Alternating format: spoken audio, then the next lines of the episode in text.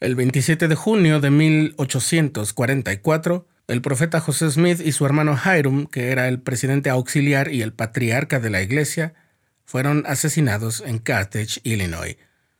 El quórum de los doce apóstoles aprobó que se incluyera el anuncio del martirio al final de la edición de 1844 del libro de doctrina y convenios que estaba casi lista para su publicación.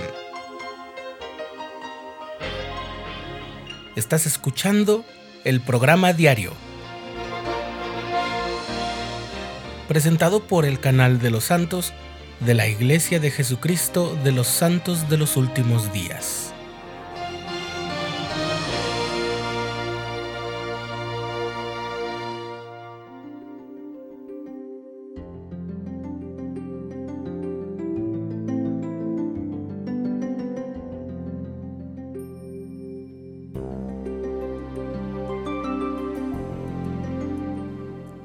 El anuncio de la muerte de José Hiram Smith, que hoy es la sección 135 de Doctrina y Convenios, se obtuvo a partir de los testimonios de los élderes John Taylor y Willard Richards, miembros del Quórum de los Doce Apóstoles, que estuvieron presentes en la prisión de Carthage durante el ataque.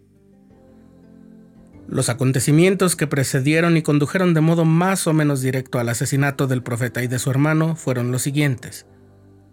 Desde finales de 1839, los santos comenzaron a congregarse en Commerce, Illinois, y el lugar creció y prosperó con rapidez. Pronto ese lugar fue llamado Nauvoo y gozó de cierta paz por casi tres años, dado que los enemigos más encarnizados de la iglesia se habían quedado en Missouri. Pero también había miembros de la iglesia, habitantes de Nauvoo, que habían comenzado a tener actitudes y conductas de antagonismo para con el profeta o algún otro de los líderes. Ello se sumó a la preocupación de algunos ciudadanos de Illinois sobre la influencia que una población tan numerosa podría tener en la vida política de la región.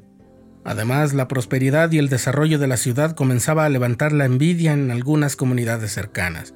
Y finalmente, la cantidad de doctrinas disonantes con el resto del mundo cristiano, como la existencia de una nueva escritura sagrada, el libro de Mormón, y los rumores que había sobre el matrimonio plural, terminaron de disponer la mala voluntad de mucha gente que comenzó a presionar por diversos medios para que los santos salieran del Estado. Más aún, hubo conspiraciones para matar a José Smith en las que participaban personas que habían sido miembros de la iglesia, pero que habían incurrido en apostasía, tal como William Law, que había sido consejero en la primera presidencia y que el 7 de junio de 1844 comenzó a publicar un periódico llamado Nauvoo Expositor, que buscaba provocar el enojo entre el público contra el profeta y otros líderes de la iglesia.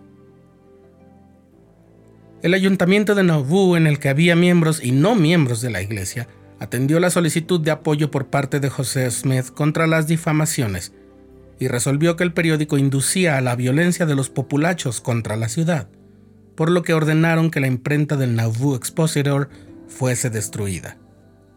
Como en esos días José Smith era también el alcalde de la ciudad, se le acusó de abusar de su autoridad para acabar con un periódico y de ser él quien incitaba a la gente a la violencia por la destrucción de la imprenta. Cuando José Smith fue absuelto de los cargos por jueces que eran tanto santos de los últimos días como también jueces que no eran miembros de la iglesia, sus enemigos se enfurecieron aún más, y comenzó a circular el rumor de que habría ataques contra la ciudad. El gobernador Thomas Ford de Illinois, que estaba al tanto de todo, instruyó a José que usara su milicia local, la Legión de Nauvoo, para defender la ciudad, y viajó a Carthage, la localidad más próxima a Nauvoo, en la que había oficinas del gobierno, para estabilizar la situación. Desde ahí, mediante una carta, le dijo a José Smith que el ánimo de la gente cambiaría si él y otros líderes comparecían ante un jurado sin miembros de la iglesia en Carthage, y ofreció protección completa y un juicio justo. José consideraba que su vida estaba en peligro durante el viaje y no quiso ir. Pensó en iniciar una nueva huida más al oeste, por lo que salió con su hermano Hiram y cruzaron el río Mississippi hacia Iowa. Pero ello inquietó a los miembros en Nauvoo, algunos de los cuales le hablaron directamente acusándolo de cobarde y dejarlos solos para encarar los ataques que parecían inminentes. El profeta entonces dijo, Si mi vida no es de ningún valor para mis amigos, tampoco lo es para mí. y entonces, tras deliberar entre ellos, José y Hiram regresaron a Nauvoo. La mañana del 24 de junio de 1844 partieron hacia Carthage. El día siguiente, José y Hiram y otros líderes pagaron la fianza por el cargo de incitar a un disturbio, pero no se les dejó libres porque también se les acusó de traición, a pesar de que esa acusación no se había mencionado en la audiencia previa, lo cual era un requisito de procedimiento. Al día siguiente, 26 de junio, José habló con el gobernador Ford y le hizo prometer que irían juntos a Nauvoo apenas José saliera bien librado del juicio, porque no se sentía seguro en Carthage. Todavía esa noche el profeta dio testimonio a los guardias de la restauración del Evangelio y de la autenticidad del libro de Mormón. El 27 de junio de 1844, por la mañana José le escribió a Emma, su esposa, Me hallo completamente resignado a mi suerte, sabiendo que estoy justificado y que he hecho lo mejor que podía hacer da mi amor a los niños y a todos mis amigos. El gobernador había viajado a Nauvoo sin los acusados. Sabía de ciertos planes para tomar por asalto la cárcel y matar a los prisioneros, por lo que asignó el cuidado de la cárcel a un grupo de milicianos llamados Carthage Grace. Poco antes de caer la tarde, los apóstoles John Taylor y Willard Richards llegaron para hacer compañía a José y Hiram en el dormitorio del carcelero en el piso alto de la cárcel. El profeta le pidió a John Taylor que cantara Un pobre forastero.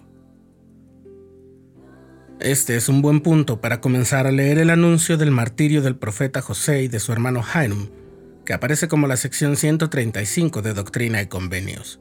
La palabra mártir proviene de una palabra en griego que significa testigo, por lo que valen todo su peso las primeras palabras de la sección para sellar el testimonio de este libro y el libro de Mormón.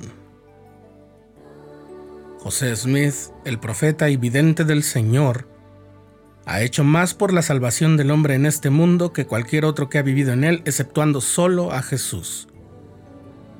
Ha sacado a luz el libro de Mormón, que tradujo por el don y el poder de Dios. Ha enviado la plenitud del Evangelio sempiterno a los cuatro ángulos de la tierra ha publicado revelaciones, mandamientos y otros sabios documentos e instrucciones para el beneficio de los hijos de los hombres, y ha dejado un nombre y una fama que no pueden fenecer. Vivió grande y murió grande a los ojos de Dios y de su pueblo, y como la mayoría de los ungidos del Señor en tiempos antiguos, ha sellado su misión y obras con su propia sangre. Y lo mismo ha hecho su hermano Hiram.